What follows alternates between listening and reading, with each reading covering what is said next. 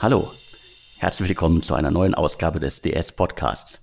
Ich spreche heute wieder mit äh, Sven Schmidt, Seriengründer, Internetinvestor, OMR Podcast Legende und derzeit in Essen im Ruhrgebiet mit Maschinensucher unterwegs. Äh, hallo Sven. Moin Alex. Wir haben wieder einige Themen, einiges Exklusive dabei, einige Hintergründe, einige Einordnungen und wir fangen an mit einem Dauerthema, der E-Scooter-Markt. Die vielen Startups im E-Scooter-Segment haben uns in den vergangenen Wochen schon mehrmals beschäftigt. Wir haben schon einige Male auch über Tier Mobility gesprochen. Da gab es sozusagen auch schon eine große Runde, die sich äh, im Nachhinein dann etwas kleiner herausgestellt hat, als sie verkündet worden ist. Aber in so einem Segment mit so viel Marktdruck und so viel Wettbewerb muss man halt sich aufplustern. Und wir haben Neuigkeiten gehört. Ja, Tier Mobility, das ist das Startup von Lawrence Leuschner, äh, dem Gründer von Rebuy, der das zusammen macht mit den äh, Kollegen, die äh, in Berlin das Roller-Startup für Bosch aufgebaut haben.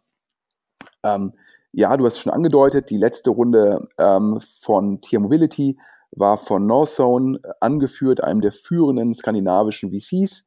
Ähm, damals kommuniziert äh, 30 Millionen Euro Runde. Wie wir ja berichtet haben, war die Runde nur 10,5 Millionen Euro groß. Das heißt, die 30 Millionen, die waren eher perspektivisch gedacht. Ähm, wir kennen jetzt auch die Bewertung. Äh, die Bewertung war 45 Millionen Euro Pre-Money, das heißt die Bewertung bevor das Geld reingeflossen ist. Und demnach war die sogenannte Post-Money-Bewertung gute 55 Millionen Euro. Denn der Unterschied ist das Geld, was als Primary in die Firma geflossen ist, also die 10,5 Millionen. Und aus diesen sozusagen, aus dieser 10,5 Millionen Euro Runde soll jetzt sozusagen mit zeitlichem Verzug eine 30 Millionen Euro Runde werden, wie damals kommuniziert.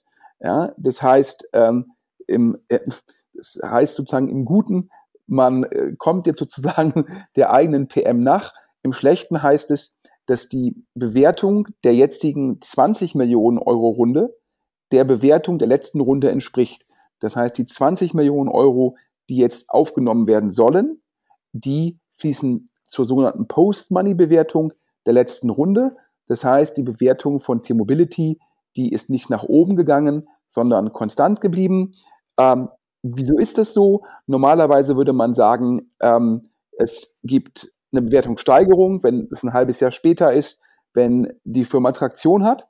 Ähm, dann gibt es immer zwei Gründe, warum das nicht der Fall ist. Zum einen, die Firma läuft nicht oder aber der Markt oder die hat sich gedreht, beziehungsweise die Markteinschätzung. Jetzt kommen erstmal die guten Nachrichten für T-Mobility. Nach höheren Sagen sehr, sehr hohe Traktion. Du hattest ja, Alexander, auch schon berichtet, dass Lawrence Leuschner, ich glaube, auf LinkedIn immer wieder verkündet, in welchen neuen Märkten beziehungsweise Städten T-Mobility aktiv ist. Ich war jetzt letzte Woche auch in Wien und konnte dort sehen, ähm, die beiden großen amerikanischen Platzhirsche, Lime und Bird, aber auch T-Mobility. Das heißt, in Wien ist es ein Dreikampf zwischen allen drei Anbietern. Und ich muss auch positiv sagen, äh, die Roller standen meistens irgendwie an Fahrradständen. Das heißt, die lagen dort nicht wild herum, sondern es sah alles sehr geordnet aus. Die Roller sahen auch insgesamt von allen drei Anbietern sehr robust aus und sind genutzt worden, obwohl es auch in Wien letzte Woche ja, teilweise sechs, sieben Grad äh, Regen und Wind war. Also eigentlich nicht die optim das optimale Wetter.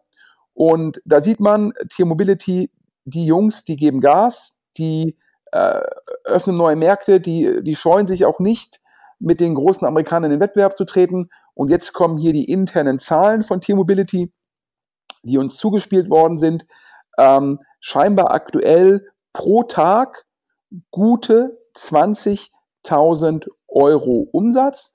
Das heißt, da würde der VC sagen, eine 8 Millionen ähm, sozusagen ähm, Runrate, weil warum 8 Millionen? 365.000, äh, 365 Tage mal 20, gute 20.000 Euro pro Tag. So kommt man auf die 8 Millionen Runrate. Und das war ja auch schon das Thema, als wir über den etwaigen potenziellen Merger zwischen Voy und Tier gesprochen haben, ähm, dass man sich da nicht einig geworden ist, weil Tier gesagt hat, wir wachsen so schnell und die Wachstumsrate gilt es zu berücksichtigen. jetzt wieder zurückzukommen. Warum steigt die Bewertung dennoch nicht, trotz der scheinbar sehr, sehr guten Exekution des Teams? Ja, das liegt daran, da habe ich auch mit mehreren VCs gesprochen, dass ähm, gegeben die Thematiken Vandalismus, Diebstahl, Abnutzung, Wettereffekte, Konkurrenzthemen, auch der Fakt, dass man extrem viel Geld braucht, dass Index und Excel schon in Lime und Bird investiert sind. Ja, die ganzen Punkte führen dazu, dass viele VCs sagen, oi, oi, oi, ich bin da ein bisschen vorsichtig, bevor ich einen Großteil meines Fonds auf so ein Thema setze. Und das führt dazu, dass Tier trotz der starken operativen Performance ähm, jetzt eine Runde macht, die halt, die halt keine Upround darstellt. So, nach Gerüchten aus London wird diese Runde anführen ähm, White Star, das ist ein, ein kanadischer äh, und europäischer Fonds. Ähm, und das ist für mich überraschend. Offiziell hat White Star über beide Fondsstrukturen nur 250 Millionen Dollar under Management ähm, und ist eigentlich dafür bekannt, Frühphasen-Investments zu machen. Äh, wenn man jetzt in so einer Runde teilnimmt, klar, wo auch Northzone, wo auch Speed Invest, wo auch Point 9 sozusagen als Bestandsinvestoren was reingeben, ähm, dass die jetzt dabei sind, das überrascht mich schon. Ja, da hätte ich einen Fonds erwartet, der mehr sozusagen Kapital verwaltet. Ähm, aber ja, das sagen die Londoner Gerüchte, dass es White Star ist, dass die aktuell in der Due Diligence sein. Ähm, schauen wir mal. Ähm, auf jeden Fall wohl sehr, sehr gute operative Performance. Daher gehe ich davon aus, ähm, dass, falls es auch nicht White Star werden sollte, ähm, das Tier bei dem Preis sozusagen jemanden findet. Ja, meine Einschätzung wäre, damals hat man die 45 Pre, die Northzone gezahlt hat, die waren damals ambitioniert und sicherlich auch dem Hype im Markt geschuldet. Jetzt die 55 gegeben, ja, die Traktion, äh, die hören sich schon im Endeffekt sinnvoller an. Klar, man muss sich immer noch fragen, ähm, zum einen halt, ich habe einen Kommentar bekommen, der Alex hatte ja letzte Woche erklärt, die Strategie von, von, äh, von Flash, von Lukas Gadowski, zu sagen, wir machen im Endeffekt eine App, wo wir die gesamte Mikromobilität abdecken, ob es nun ein Fahrrad ist, ein Roller, ein Scooter, äh, ein Autosharing, ja, und da kam ein Feedback von einem VC, der zu mir gesagt hat, ja, wenn dem so ist, hätte er noch am meisten Angst vor, vor Google, denn die haben halt mit Google Maps den besten Kundenzugang und die könnten ja theoretisch über Google Maps halt auch so eine Metaebene einziehen und dort halt ja mit Google Pay verbunden ähm, das machen. Es bleibt also spannend, sowohl strategisch wie von der Finanzierung, wie von der Regulierung. Ähm, wir bleiben dran und hoffen, euch nicht mit dem Thema zu langweilen. Also mich äh, hast du nicht gelangweilt. Äh, ich finde das Thema weiter spannend. Und äh, ich finde es auch, wie du gesagt hast, irgendwie spannend, wie schnell äh, T-Mobility das Ganze durchgezogen hat, wie viele Städte sie schon äh, angegangen sind und äh, auf LinkedIn, ich glaube, das ging in den letzten Tagen auch immer so weiter. Äh, Laurens Leuschen hat da immer wieder noch was Neues gepostet und sie sind ja jetzt auch in, in Berlin auf dem Euro, äh, Euref Campus äh, quasi als Testballon. Das ist ja ein abgeschottetes äh, System, abgeschottetes äh, Gelände und äh, Bamberg hat ja jetzt auch gesagt, dass sie ähm, als erste Stadt in Deutschland das erlauben als äh, Testmarkt. Aber du hast Google Maps gerade angesprochen. Ich meine, ich hätte sowas schon mal gesehen. Also, dass quasi Carsharing-Angebote, Fahrradangebote und auch Roller bei Google Maps äh, implementiert waren. Ich kann aber jetzt nicht sagen, ob das nur ein Test war oder ob das nur für bestimmte Nutzer freigeschaltet war. Aber definitiv, äh, Google Maps äh, könnte da vielleicht sogar helfen. Ja, wobei die Frage war, teilweise war Google Maps in der Vergangenheit war ja über als Marke eingebunden. Und da hat Google Maps de facto den Kunden zu über hingeführt. Ähm, und ich glaube, Google hat dann realisiert, dass sie damit halt im Endeffekt nur die Kundenbeziehung abgeben. Ähm, die These von dem VC, mit dem ich gesprochen habe, war, oder von dem Kapitalgeber, war, ähm, dass natürlich es auch in seiner Ansicht nach am klügsten wäre, äh, wenn Google selbst sozusagen das Payment anbietet und die Kundenbeziehung behält und ähm, dann dahinter einfach nur den Zugang zu den einzelnen Dienstleistern ermöglicht. Aber ich würde sagen, schauen wir mal, der Markt ist auf jeden Fall stark in Bewegung. Wir werden zum einen im E-Scooter-Markt eine Konsolidierung sehen und zum anderen glaube ich auch, dass wir in dem Mikromobilitätsmarkt eine Konsolidierung sehen. Ist ja schon das, was über de facto als Platzhirsch äh, versucht zu machen, indem sie gucken, dass sie in ihrer App alle Möglichkeiten anbieten. Ich glaube, der Trend, auf den auch Lukas Gadowski setzt, der ist auf jeden Fall vorhanden. Definitiv. Aber machen wir den Deckel drauf und äh, gehen zum nächsten Thema. Auch ein Thema, über das wir schon äh, mehrmals äh, gesprochen haben. Und zwar geht's äh, mal wieder um äh, von Flörke. Ich fasse einmal die neuesten Entwicklungen zusammen. Also, der Tagesspiegel hatte zuerst berichtet, dass äh, Frank Thelen endlich ausgestiegen ist, seine Anteile verkauft hat, beziehungsweise weitergereicht hat für einen symbolischen Euro. Äh, die Darstellung äh, im Tagesspiegel war zunächst so, dass ähm, David Schirmacher, der Gründer, gesagt hat, die Familie hält nur 90 Prozent und äh, äh, Niklas äh, Mewes, der MyTaxi-Gründer, die verbleibenden 10. Äh, daraufhin hat Thelen gesagt, nee, das stimmt gar nicht. Äh, ich habe doch alles äh, quasi direkt an, an Nick weitergereicht. Daraufhin hat David Schirmacher dann nochmal gesagt, so, ja, das stimmt im Grunde, aber vorher ist alles an, an Nick gegangen und dann haben wir es aufgeteilt. Äh, Nick Mewis, der das Ganze ein bisschen aufdröseln könnte oder äh, Licht ins Dunkel bringen könnte, der möchte sich zu diesem Thema nicht äußern. Ich habe ihn angemeldet und äh, er sagt nichts. Und jetzt kommen die, die anderen Neuigkeiten. Das Manager-Magazin sieht äh, Frank Thelen äh, quasi im Zwielicht. Und zwar geht es um die Zusammenarbeit mit äh, Christian Lutz Schönberger. Zur Erinnerung, äh, es gab einen riesen Hickhack äh, im vergangenen Jahr, wann wer wo mit wem zusammenarbeitet, wer wann was wusste von der Zusammenarbeit. Und nun gibt es einige Dokumente, die dem Manager-Magazin auch äh, vorliegen, die ganz klar besagen, dass es äh, Anfang November ein Gesellschaftertreffen gab, wo äh, im Protokoll auch vermerkt ist, dass ähm, von Flörke mit Schönberger zusammenarbeitet und äh, Thelen, äh, Frank Thelen äh, dies dann auch gewusst haben müsste. Und ähm, Thelen sagt aber, er hat das bloß als äh, so verstanden, dass er Tipps von dem Alkoholhändler äh, bekommen hat und wusste nicht das Ausmaß der, der Kooperation. Und dann geht's noch, um das Ganze abzuschließen, um die äh, Capilendo. Äh, Runde, die von Flörke gemacht haben. 1,2 Millionen Euro hat von Flörke da eingesammelt mit Unterstützung von äh, Frank Thelen, der sich da als glücklicher Investor im Video äh, aufgeführt hat und ähm, das Startup sozusagen damit in der in der breiten Masse dann auch nochmal bekannt gemacht hat, seinen Stempel aufgedrückt hat mit seinem Pitch und äh, da gibt's jetzt sozusagen äh, die, die, den Hinweis darauf, äh, eigentlich wollte ja von Thelen längst äh, aussteigen aus dem Unternehmen. Da gab's auch schon, das hatten wir auch berichtet, im vergangenen Jahr schon einen Vertrag und äh, er war zum Exit bereit, der ist dann aber nicht äh, gekommen und trotzdem gab's dieses Video. Thelen sagt, das Video ist vorher entstanden und äh, ja, es gibt jetzt sozusagen ganz, ganz viele kleine Bausteine, ganz, ganz viele äh, Merkwürdigkeiten. Wer hat wann was gesagt, wer hat wann was gewusst. Äh, Spaß macht das Thema keins mehr. Ich nenne es jetzt nur noch die Daily Soap äh, von Flörke. Und äh, ja, wir müssen trotzdem noch weiter darüber reden. Ja, ich glaube, per se ist das eine, noch ein relativ kleiner E-Commerce-Händler, eigentlich äh, die Aufmerksamkeit ähm, fast gar nicht wert. Natürlich mit, unter hohem, mit hohem Unterhaltungswert.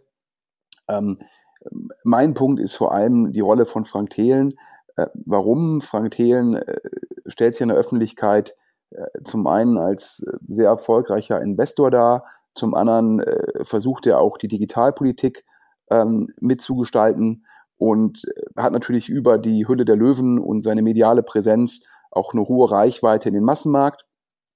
Ich glaube, wenn man sagt, man will Digitalpolitik mitgestalten und wenn man halt die Reichweite hat und man im Endeffekt ähm, sich selbst positioniert als äh, jemand, ähm, sage ich mal, in Anführungsstrichen führender europäischer Startup-Investor, ähm, dann muss man auch im Endeffekt sich hinterfragen lassen.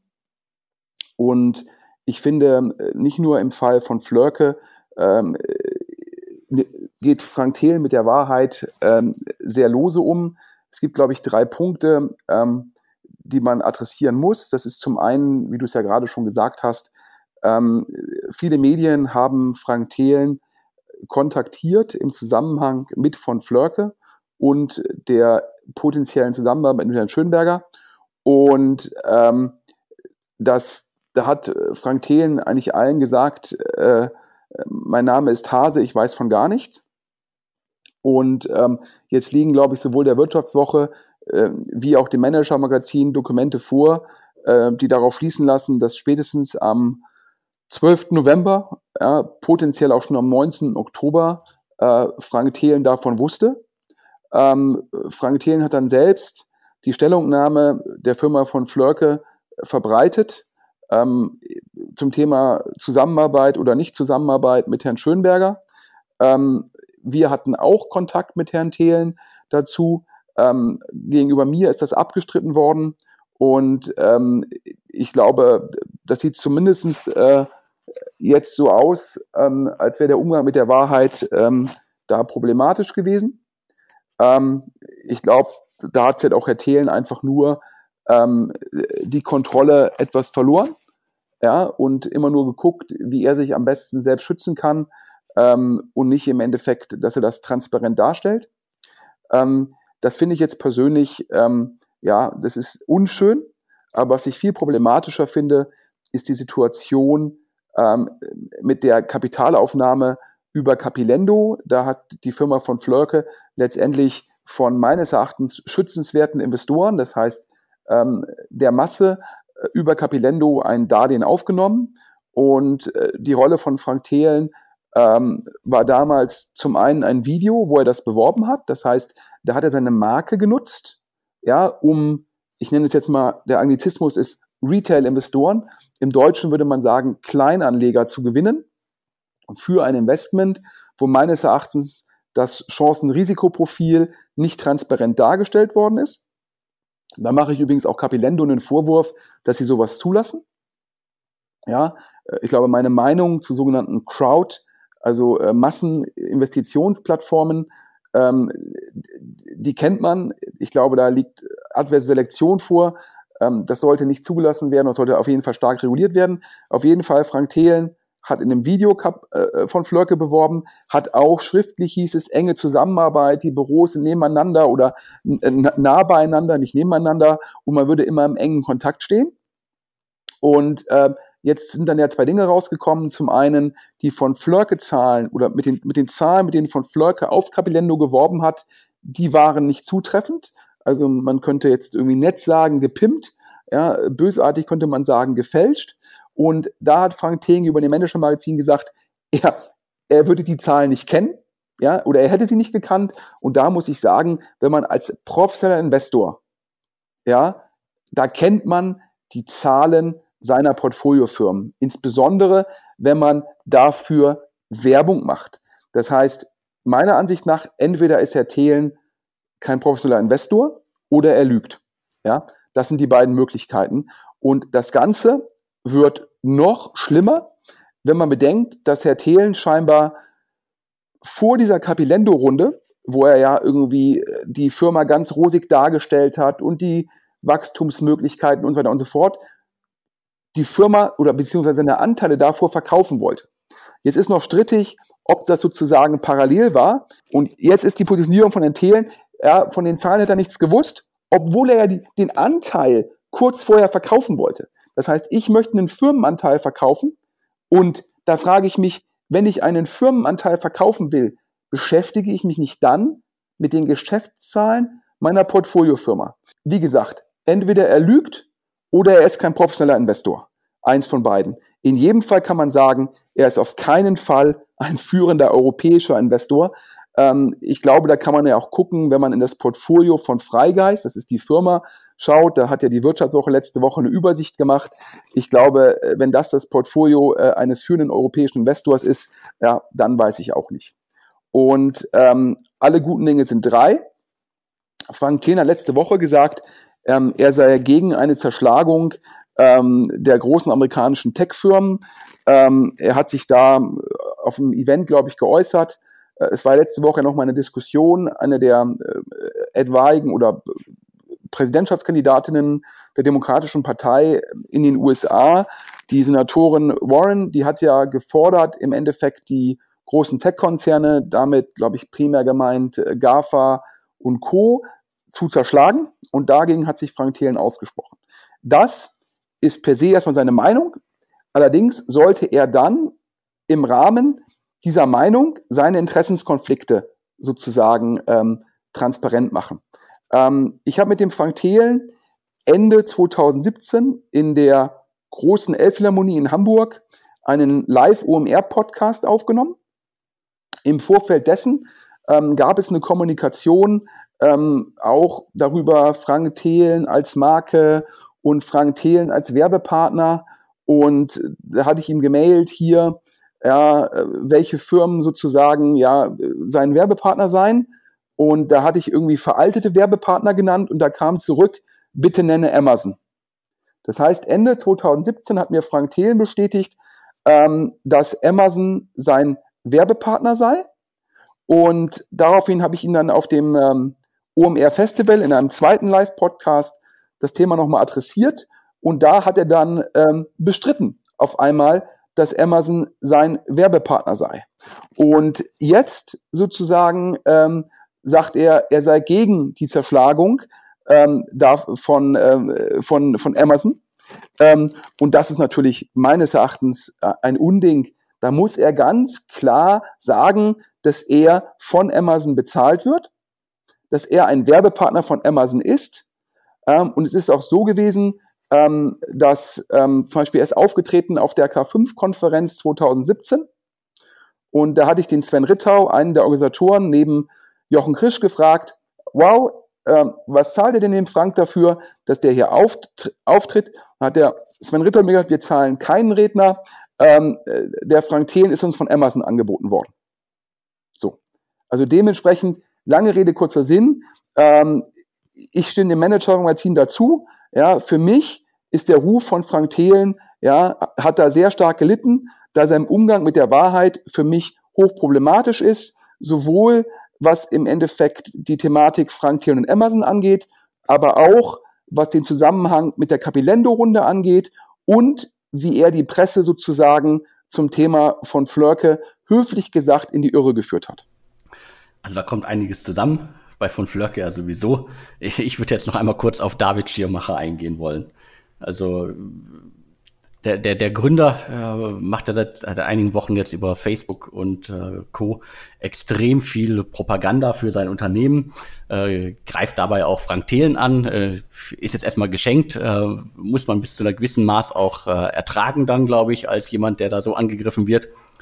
Äh, allerdings hat er in den vergangenen Tagen ein Video veröffentlicht, äh, das ist mittlerweile auch entfernt worden, beziehungsweise glaube ich, es war glaube ich ein Live-Video, wo er irgendwie, sagen wir mal, äh, äh, leicht angetrunken auf der Straße rumgrölt, Frank muss raus, Frank muss raus, Frank muss raus, hat irgendwie so ein paar Groupie-Jungs äh, im Hintergrund. Und das Video wird dann richtig abscheulich, weil es geht dann letztendlich äh, darum, wie er sich einer Frau auf doch äh, sehr unrühmliche und unpassende Art äh, nähert. Und äh, die Frau äh, wehrt sich dagegen, möchte nicht von ihm betatscht werden, nicht, möchte nicht von ihm angefasst werden und er macht sich eigentlich mehr lächerlich äh, darüber, als dass er die Frau äh, ernst nimmt. Und äh, wenn wir uns auf diesem Niveau äh, begeben, also seit den äh, Toilettenvideos von Essan Dariani, der eine oder andere wird sich noch erinnern, habe ich sowas ätzendes, abartiges schon lange nicht mehr gesehen. Und das nur irgendwie so als kurzer Einschub zu von Flörke und äh, Schiermacher.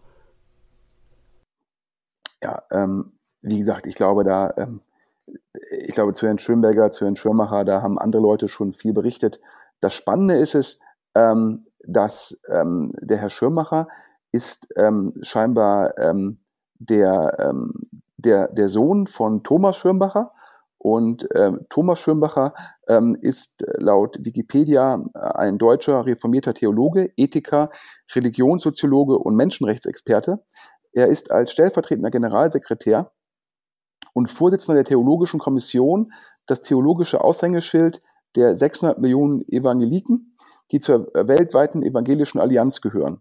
Der mehrfach promovierte Gelehrte gehört zu den führenden Menschenrechtlern der Welt, ist Präsident des Internationalen Rates der International Society for Human Rights und Direktor des Internationalen Instituts für Religionsfreiheit.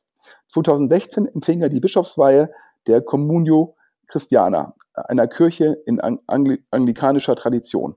Ja, also ähm, das ist natürlich, wertet, glaube ich, wenn jetzt von Flörke eine Daily Soap im deutschen Fernsehen wäre, könnte man sich das nicht besser ausdenken. Nein, auf gar keinen Fall. Und äh, es äh, gibt ja nicht nur den Vater, sondern auch äh, die Mutter, die ist, glaube ich, auch äh, im äh, akademischen Umfeld äh, tätig. Und ähm, ja, die Mutter, die Mutter ist Professorin ähm, äh, für Islamwissenschaften, Autorin und Beraterin in Islamfragen. Äh, wie gesagt, das ist der Vater. Ähm, ist, wie gesagt, einer der führenden deutschen Religionswissenschaftler äh, und, wie wir ja gehört haben, Bischof und vor allem für Ethik verantwortlich. Und ähm, wie gesagt, ich glaube, andere Leute haben genug über Herrn Schönberger und Herrn Schirmacher geschrieben, aber wenn du natürlich über so ein Video sprichst und man kennt parallel den Hintergrund, ähm, dann muss man sich schon fragen, äh, wie das zusammenpasst. Naja, lange Rede, äh, äh, ja, kurzer Sinn, Deckel drauf. Ähm, nächstes Thema. Genau, äh, nächstes Thema. Ja, wir, wir, gehen zu einem Unternehmen, das heißt äh, Frank Smile. Äh, wird kaum noch jemand, wird kaum, bisher kaum jemand kennen ist äh, ein Unternehmen, das in äh, Großbritannien, äh, sagen wir, medizinische, äh, ästhetische Kieferorthopädie, Zahnschienen anbietet. Und wir können jetzt hier exklusiv verkünden, dass es ein äh, Unternehmen von Rocket Internet ist. Äh, Rocket hält 100 Prozent am Unternehmen. Also wir hatten ja in, äh, vor zwei Wochen, glaube ich, schon mal darüber gesprochen, dass äh, Rocket Internet äh, wieder inkubieren will, wieder ausgründen will. Und hier haben wir einen richtig schönen Klon äh, es gibt ja schon äh, einige Wettbewerber mit äh, Sunshine Smile, wo gerade Lakestar investiert hat, wo aber auch Holzbring Ventures und äh, na, äh, einige andere an, an Bord sind, das von Konstantin Bisans äh, und Lukas und David ehemals E-Darling vorangetrieben wird. Dann gibt's glaube ich, noch Dr. Smile und ähm, Smile Up. Da gibt's alles, äh, ein großes Vorbild in den USA. Da kannst du, Sven, glaube ich, gleich noch mal was zu sagen. Und Frank Smile, bisher in UK unterwegs, will den ganzen europäischen Markt äh, aufrollen und bearbeiten. Vor Deutschland äh, schrecken sie zurück. Also steht explizit sogar im Handelsregister drin, dass sie alles außer Deutschland machen wollen. Scheinbar um äh, den alten Kollegen von äh, Holzbring und Co. nicht auf die Füße zu treten. Aber sozusagen spannendes Thema. Frank Smile, neue Ausgründung von Rocket Internet. Ja, ich glaube, das ist ähm, sehr spannend. Ich glaube, du hast ja auch schon vor ein paar Wochen im Podcast enthüllt, dass Rocket Internet wieder plant, mehr, äh, mehr Company Building zu machen, bösartig gesprochen, wieder mehr eigene Klone auf die Straße zu bringen. Ähm, jetzt hier, äh, die Firma ist das erste Beispiel dafür. Ähm, was ist spannend daran? Es gibt schon die Webseite, die ist schon live, also unter franksmile.co.uk kann man die schon sehen. Noch gehört Rocket dort 100% laut Handelsregister. Die Geschäftsführer sind, glaube ich, aktuell Mitarbeiter aus dem Finanzbereich von Rocket. Das sind also sogenannte Platzhalter. Ähm, wir hatten ja enthüllt, dass Rocket plant, Gründern 30 Prozent zu geben, äh, anstatt wie früher 10 bis 15 Prozent. Da will Olli im Endeffekt sozusagen den Marktverhältnissen Rechnung tragen. Hier bei Frank Smile gehen wir davon aus, dass entweder die Gründer jetzt gerade gefunden worden sind oder dass das der Vorstand rund um Alexander Kuttlich noch die passenden Gründer für das Objekt findet. Ähm, also äh, spannend, dass man hier auch sagt, wir machen schon die Webseite, wir gründen schon die Firma, wir bringen das schon live und äh, parallel suchen wir das Team. Sicherlich auch ähm, dem geschuldet, dass man hier eher spät dabei ist. Ja, in Deutschland ähm, gibt es sozusagen schon die Klone ähm, vom, ähm, vom Smile Direct Club.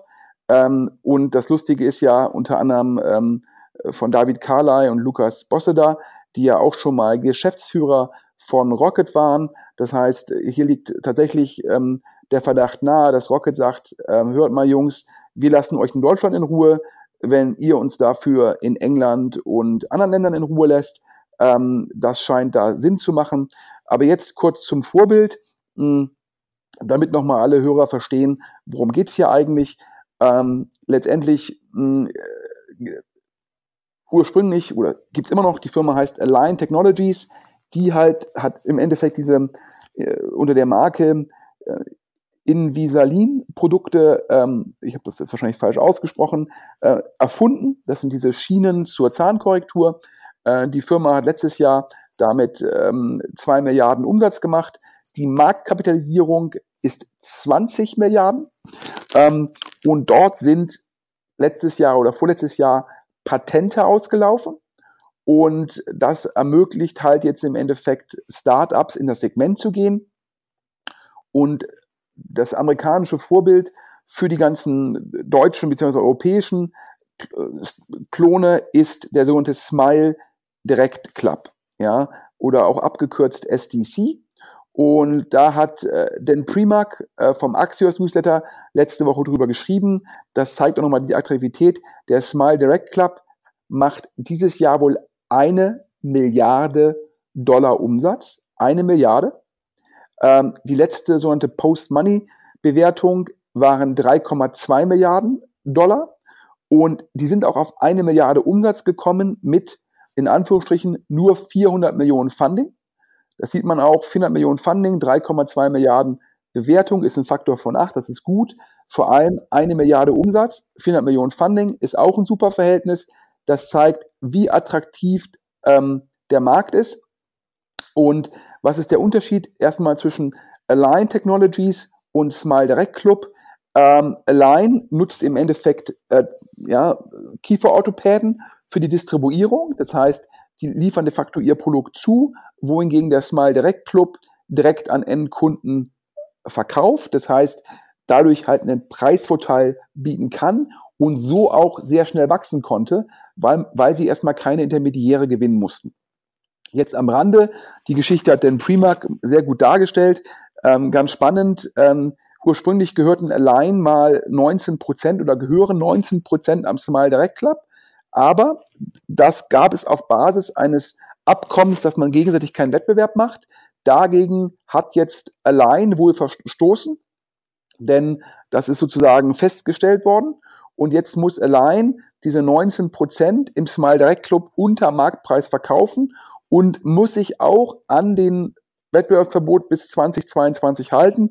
Das heißt, für allein ja, äh, weder profitiert man von den 19 Prozent, ja, noch kann man selbst machen, also für allein äh, ein problematisches Urteil.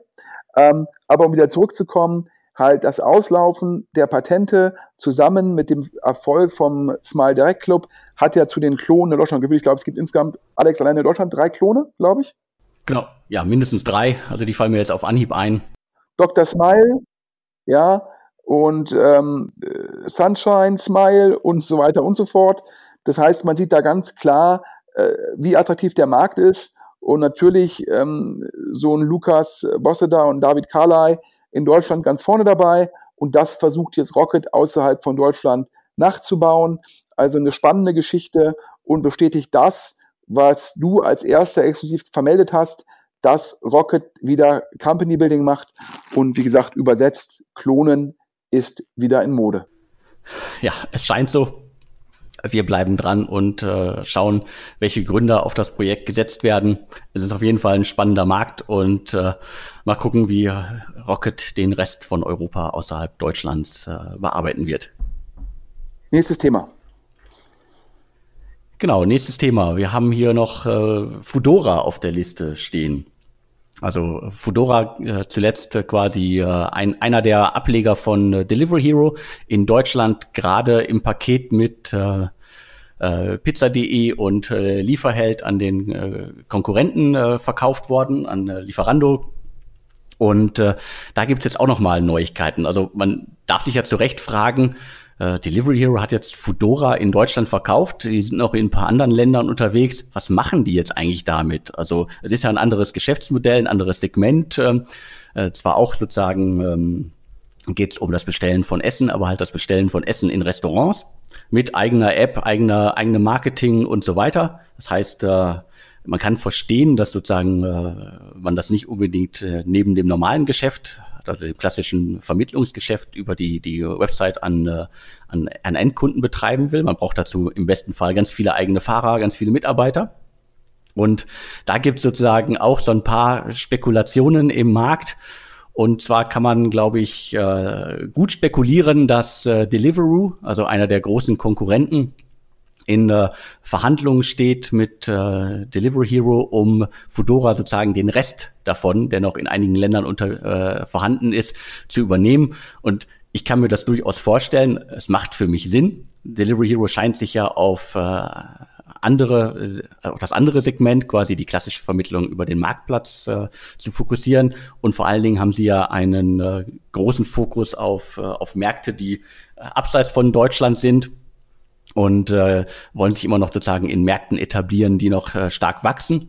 Das scheint ja die Gesamtstrategie zu sein. Deswegen, ich kann verstehen, wenn äh, Delivery Hero äh, Fudora an den Wettbewerber weiterreicht und äh, wenn es da demnächst eine Meldung geben würde. Ja, also erstmal nochmal für die Hörer, das ist, glaube ich, ein Gerücht, was du gehört hast. Ähm, das ist nicht von Delivery Delivery Hero bestätigt. Also daher mit Vorsicht zu genießen, genauso wie vorhin die Info, ähm, dass es bei, ähm, äh, bei T-Mobility Whitestar wird, denn äh, auch das ähm, ist sozusagen nur aus einer Quelle. Ähm, meine Einschätzung ist aber, dass dieses Gerücht betreffend Delivery Hero durchaus äh, richtig sein kann. Wieso? Ähm, ich habe ja schon immer mehrfach argumentiert, dass man als letztendlich ist ein Fudora ein Logistik, ja, Logistikfirma im gewissen Rahmen, denn man übernimmt ja die Lieferung vom Restaurant zum Endkunden mit eigenen äh, Fahrern, in dem Fall ja primär Fahrradfahrern. Und das ist für mich ein sogenannter vertikaler Logistikdienstleister, denn man macht das halt nur für Restaurants und hat damit die Problematik, ähm, dass man natürlich Lunch und Dinner oder Mittagessen und Abendessen auf Deutsch, dass man nur, dass man da Stoßzeiten hat, aber ansonsten ein Auslastungsproblem. Ja, das heißt, man muss halt wahrscheinlich zwischen 12 und 14 Uhr und 19 und 21 Uhr, das sind die drei, vier Stunden am Tag, wo man die Fahrer darstellen muss. Aber was passiert zwischen 14 und 18 Uhr mit den Fahrern? Und das ist der Nachteil eines Anbieters, der dann im Endeffekt nur vertikal aufgestellt ist wohingegen äh, ein Uber mit Uber Eats oder ein Amazon können natürlich den ganzen Tag Logistikdienstleistungen darstellen. Im Falle von Uber kann äh, theoretisch derjenige, der vielleicht von 12 bis 14 Uhr mit dem Moped oder dem Fahrrad Essen ausliefert, kann theoretisch von 14 bis 18 Uhr ähm, wiederum ähm, mit seinem Auto für Uber tätig sein. Das heißt, man hat dort eine bessere Auslastung, man hat sozusagen da halt dann andere Skaleneffekte. Das führt dazu, dass meines Erachtens Anbieter wie Deliveroo und Fudora strukturell benachteiligt sind. Ja, ähm, Fudora war sicherlich für Delivery Hero ein wichtiges Thema, um Umsätze aufzuzeigen, da ja in dem Fall die Gesamtumsätze ja, ähm, über die ähm, G&V laufen oder zumindestens ähm, der Logistikanteil und der größere Cut ja, am Essen. Ähm, also das war immer sozusagen die These, dass man 30 Prozent Anteil vom Essensbon bekommt, plus eine Liefergebühr zwischen 5 bis 10 Euro. Nun hat die Wettbewerbssituation mit Amazon, mit Uber, mit Deliveroo aus Perspektive von Foodora zu zwei Problemen geführt. Zum einen, man konnte die 30 Prozent bei den Restaurants nicht so durchsetzen und man konnte parallel auch eine hohe Liefergebühr bei den Kunden nicht durchsetzen. So. Das hat dazu geführt, dass ein Fudora nach meinem Verständnis sehr, sehr viel Cash verbrennt oder verbraucht. Und da war man auch ganz froh, in Deutschland das Geschäft zusammen mit pizza.de und Lieferheld an takeaway.com zu verkaufen. Und mein Verständnis aus takeaway.com-Kreisen ist es, dass man dort Fudora in Deutschland in der Größe nicht weiter fortführen will, sondern man sich primär auf das Geschäft fokussiert, wo man nur eine Vermittlungsplattform ist, das heißt also Lieferando, Lieferheld, Pizza.de nehmen ja, sind ein reine, reines Plattformbusiness, die eine Marge nehmen, aber die Logistikdienstleistung wird vom Restaurant selbst erbracht. So. Ähm, nachdem jetzt Fudora in Deutschland von Delivery Hero abgestoßen worden ist, stellt sich ja die Frage, was ist mit Fudora außerhalb von Deutschland? Und die strukturellen Herausforderungen, die ich gerade erwähnt habe, die bestehen natürlich weiter die werden nochmal verschlimmert, in Anführungsstrichen. Ja, wahrscheinlich das Wort gibt es gar nicht, habe ich gerade erfunden. Ähm, denn man hat ja in Deutschland das Geschäft abgegeben und dadurch hat man jetzt im Endeffekt weniger Skaleneffekte. Das heißt, die Gesamtkosten für Fudora, also der, der sogenannte Overhead, der muss jetzt noch auf weniger Länder umgelegt werden. Und parallel hat man weiterhin die Herausforderung, gegenüber, gegen Deliveroo und Co. anzutreten. Und daher macht es für mich halt großen Sinn, dass ein Delivery Hero sagt, wir beenden das Abenteuer Fudora. mergen die restlichen Fedora-Länder mit Deliveroo und fokussieren uns wieder auf das reine Plattformgeschäft, die reine Vermittlung von im Endeffekt Essensbestellungen an lokale Restaurants und gucken da, dass wir in den Ländern, in denen wir noch aktiv sind, die klare Nummer eins werden, denn nur so verdient man mit dem Modell viel Geld. Das macht meines Erachtens auch aus Deliveroo-Perspektive Sinn, denn Deliveroo hat aktuell ja die Herausforderung, ähm, dass sie in vielen Kernmärkten von über angegriffen werden. Und ähm, da fragen sich viele Investoren, ist das ein Wettkampf, den Deliveroo gewinnen kann? Und wenn sie in der Lage sind, den Markt zum Teil zu konsolidieren, und dann ist es zum Schluss nur noch ein Wettrennen, in Anführungsstrichen nur, zwischen Uber Eat und Deliveroo. Ja, das macht es natürlich auch für Deliveroo attraktiver, wenn man sozusagen zum einen durch den Merger Skaleneffekte äh, gewinnt und zum anderen auch die Wettbewerbsintensität, ja, der Wettkampf um die Restaurants und der Wettkampf um die Kunden, wenn man das reduziert. Daher macht das für mich Sinn. Das kann ich mir sehr gut erklären. Ich glaube, es ist wahrscheinlich aktuell primär die Frage, was für einen Anteil an, Deliver an, Food, an Deliveroo bekommt Delivery Hero. Und zum Schluss, wenn das klappt, ist Delivery Hero besteht aus drei Teilen dem klassischen Plattformgeschäft. Ich glaube, knapp 20 Prozent an Takeaway.com und dann noch einem Anteil an Deliveroo. Und ähm, ich glaube, Delivery Hero operativ ja, ist nicht immer alles im grünen Bereich, weil man ja durch die Merger sehr schnell gewachsen ist und man hat die einzelnen technischen Plattformen nicht zusammenführen können. Man hat in Polen und Deutschland eine führende Marktstellung an Takeaway.com verloren. Ja, aber im Dealmaking ist Delivery Hero top und wenn man es jetzt schafft, den Rest von Fudora erfolgreich bei Deliveroo unterzubringen, wäre das top, top, top. Okay, wir schauen, was daraus wird. Es würde auf jeden Fall Sinn ergeben, dass das äh, passiert. Und äh, wir machen weiter mit dem nächsten Thema. Das nächste Thema ist, ähm, wir hatten sozusagen ja schon oft ähm, äh, mal über das Sherry-Portfolio gesprochen. Und im Sherry-Portfolio Sherry sicherlich einer der führenden Frühphasen VCs in Deutschland äh, mit Sitz in Berlin. Ähm, primär äh, ein Ex-Zalando-Team. Zu Zalando kommen wir gleich zum Abschluss. Ähm, Im Portfolio von Sherry ähm, ist auch SMAC, ähm, während sowas wie Flaschenpost gigantisch läuft und sicherlich ein Werttreiber im Portfolio von Sherry ist, ist SMAC, das glaube ich, kann man so sagen, Alex, versucht Buchhaltung zu automatisieren?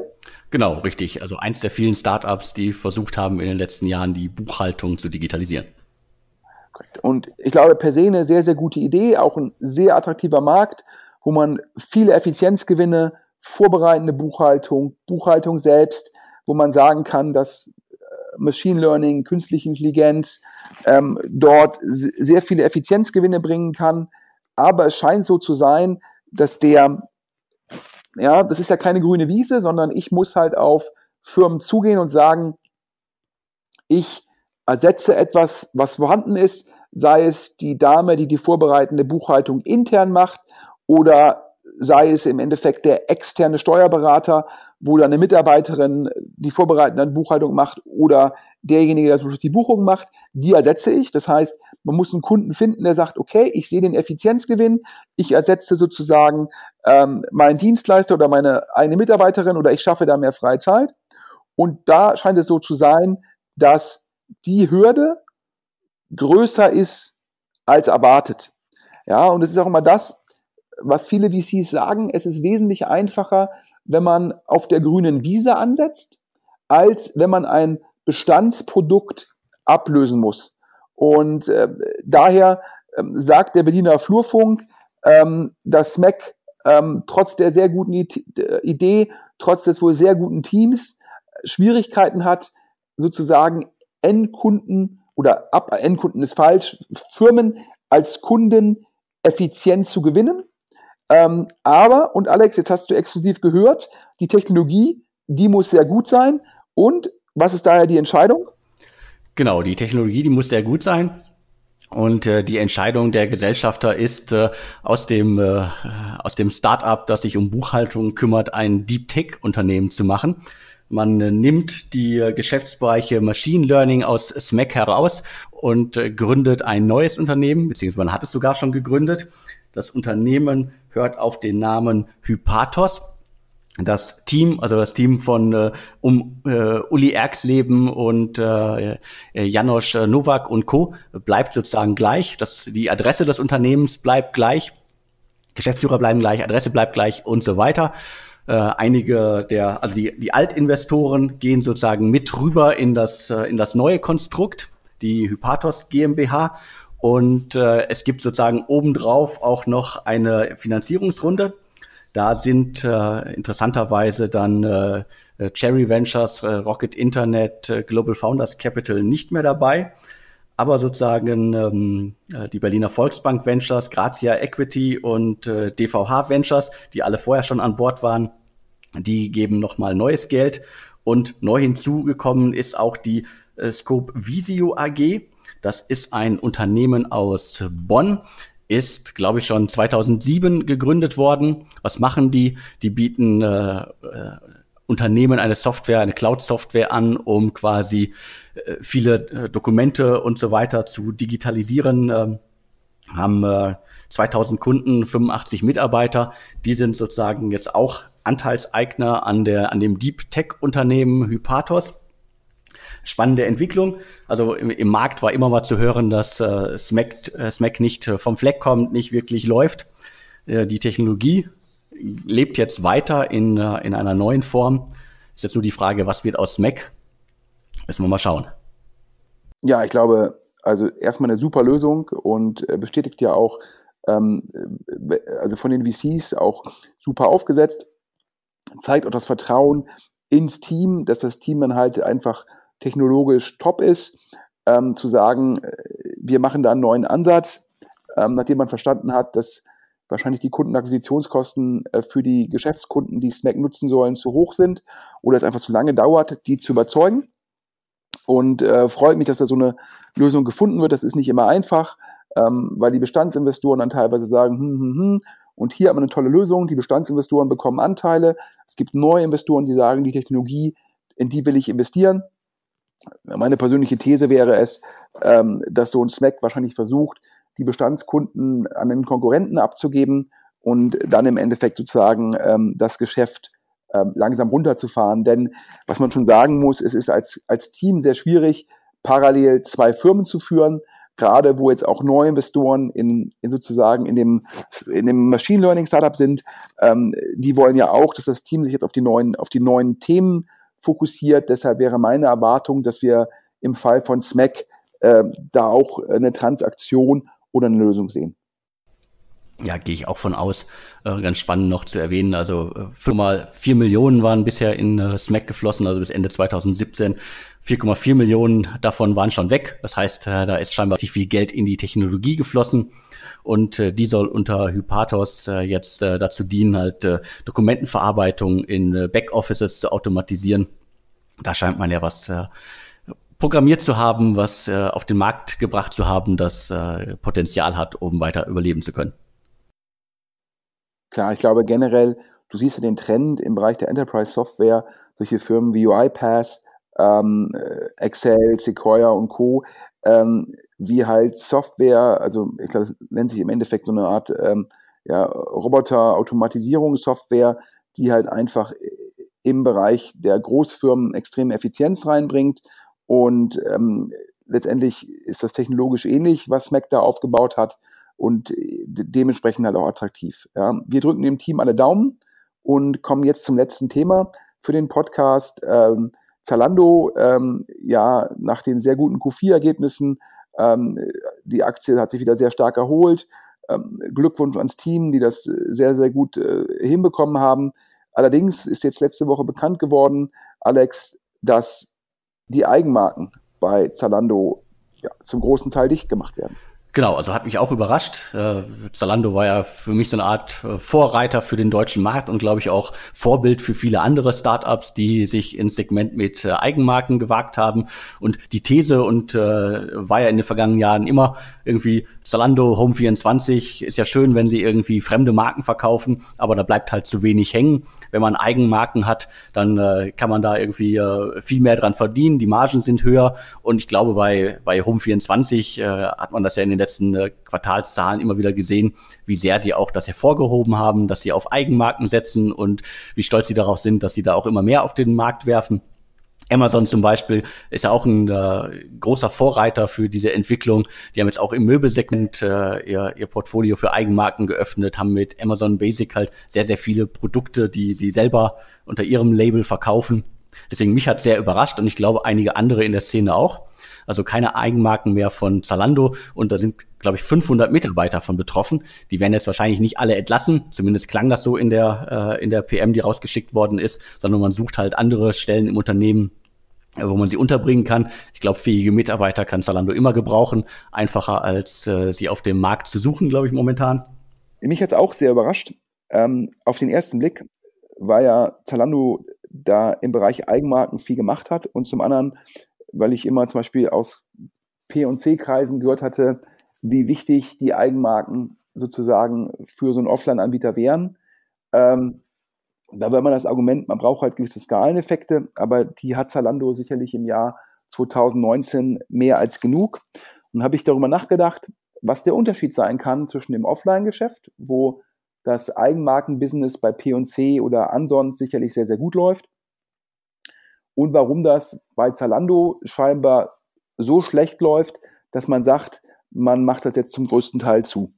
Und ich glaube, das Ergebnis ist meiner Überlegung, ich habe da jetzt nie, keine internen Quellen, dass man wahrscheinlich Eigenmarken gut machen kann, wenn man, äh, wenn die relativ modeunabhängig sind. Das heißt also, ähm, wenn man äh, ja so eine Art Basics anbietet, ja, also irgendwie das, das Hemd, das Poloshirt in, in Standardfarben, ja, dass das funktioniert.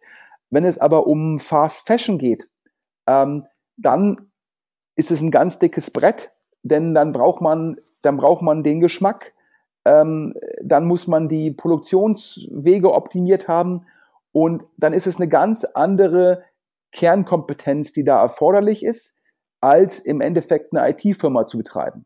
Denn das ist ja letztendlich Zalando, die sich ja auch immer mehr zur Plattform wandeln wollen. Und ähm, parallel hat man ja an den Zahlen gesehen von Zalando, an den sehr guten Q4-Zahlen. Ähm, da gab es ja letztendlich eine Sache, die spannend war, nämlich das Ordervolumen ist weiter zurückgegangen, die Anzahl der Orders dementsprechend noch stärker gestiegen. Und wenn ich es richtig verstanden habe, liegt es daran, dass Zalando auch immer mehr junge Käufer anzieht, die immer mehr Fast-Fashion-Produkte kaufen. Ich bin jetzt ja überhaupt kein Modeexperte. Ich würde jetzt Fast Fashion so beschreiben als sehr, sehr modische Stücke, die man auch irgendwie dann eine gewisse Zeit lang anzieht, die aber nicht daraus aufgelegt sind, dass man sie halt irgendwie drei, vier, fünf Jahre trägt und dementsprechend oftmals auch die preislich sind die sehr attraktiv, aber auch deshalb, weil sie nicht für langfristige Nutzung ausgelegt sind. So.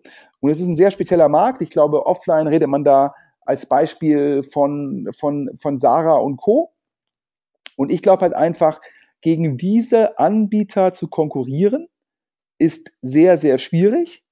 Und da ist es klüger für den Zalando zu sagen, wir fokussieren uns auf unsere Kernkompetenzen und ähm, gehen halt hin und partnern mit diesen Firmen, anstatt ge gegen diesen Firmen Konkurrenz zu machen. Und ähm, man behält ja sowas wie Zalando Basics, und ich glaube auch, das ist auch einfacher, weil ich dann halt sagen kann, äh, das weiße T-Shirt oder äh, die schwarzen Socken, ähm, das ist relativ, äh, ja, sage ich mal, ähm, klassisch, ja, ähm, was glaube ich ein Robert Gensmann, ich, als ich mit ihm auf der OMR-Bühne das Gespräch hatte, beschrieben hat, sowas wie, äh, wie, dass das Sachen sind, die so, ähm, die sind, das sind so immer da Produkte im Modebereich. Und in, mit denen kann man halt Zalando Basics machen so wie Amazon halt auch Amazon Basics macht. Aber zu sagen, ich mache halt modische Produkte, das ist dann doch ein dickeres Brett. Und man hat auch noch online den Nachteil, dass wenn ich in den P und C reinlaufe, kann ich ja meine Eigenmarken gegenüber dem Kunden sehr, sehr klar positionieren, indem ich sie halt prominent platziere. Wohingegen online, klar kann ich das auch machen, ähm, aber äh, da muss ich natürlich auch die Marke erstmal aufbauen, damit der Kunde sie halt erkennt. Ähm, und daher wahrscheinlich eine sehr zahlenbasierte Entscheidung. Ähm, Top-Management-Team, so ein Robert Genze und Ruben Ritter, äh, die machen sich so eine Entscheidung nicht leicht. Die werden das irgendwie von allen Perspektiven betrachtet haben. Und das wäre jetzt meine These, äh, was sie da getrieben hat. Ja, kann ich nachvollziehen. Äh, kurze Ergänzung. Äh, ich habe äh, heute Morgen noch in meiner täglichen Presseschau gesehen, es gab ein paar Zahlen dazu äh, zu den äh, Sonderzahlungen, die das Zalando Management Team bekommen hat im vergangenen Jahr und es waren 50 Millionen. Äh, damit wären sie laut dem Artikel die äh, mit die bestbezahlten äh, Manager des Landes. Aber sie haben ja sozusagen auch ein äh, extrem niedriges Grundgehalt und in den vergangenen Jahren auch äh, wenig aus dem Unternehmen gezogen. Und äh, wollte ich nur kurz mitgeben. Mein Verständnis war immer, dass das äh, sehr stark an den Aktienkurs gekoppelt sei. Ähm, nun müsste ich mal genau nachlesen, wie sich diese Bonuszahlung ergibt, denn der Aktienkurs war ja gegeben, die, äh, nachdem da die Asus Gewinnwarnung kam, ist ja die Zalando-Aktie, glaube ich, im Hoch war sie bei über 50 auf sogar 20 gefallen. Jetzt, glaube ich, wieder sehr gut erholt auf 35. Äh, wundert mich jetzt ein bisschen, ähm, dass trotz der Aktienkursentwicklung und äh, ja auch des schwachen Q2 und Q3 der Bonus so hoch gewesen ist. Da müsste ich mal nachlesen, ähm, wie da die Vereinbarung genau aussieht. Ähm, aber falls es hier uns ein Hörer erklären kann, wir freuen uns immer über Hinweise an podcast.deutschestartups.de. Auf jeden Fall sind wir schon an dem Inlandsflug fast vorbei. Daher wünsche ich jetzt mal allen Hörern einen guten Wochenstart. Ja, von mir auch. Vielen Dank, Sven, und wir hören uns nächste Woche wieder. Bis bald. Tschüss. Und tschüss.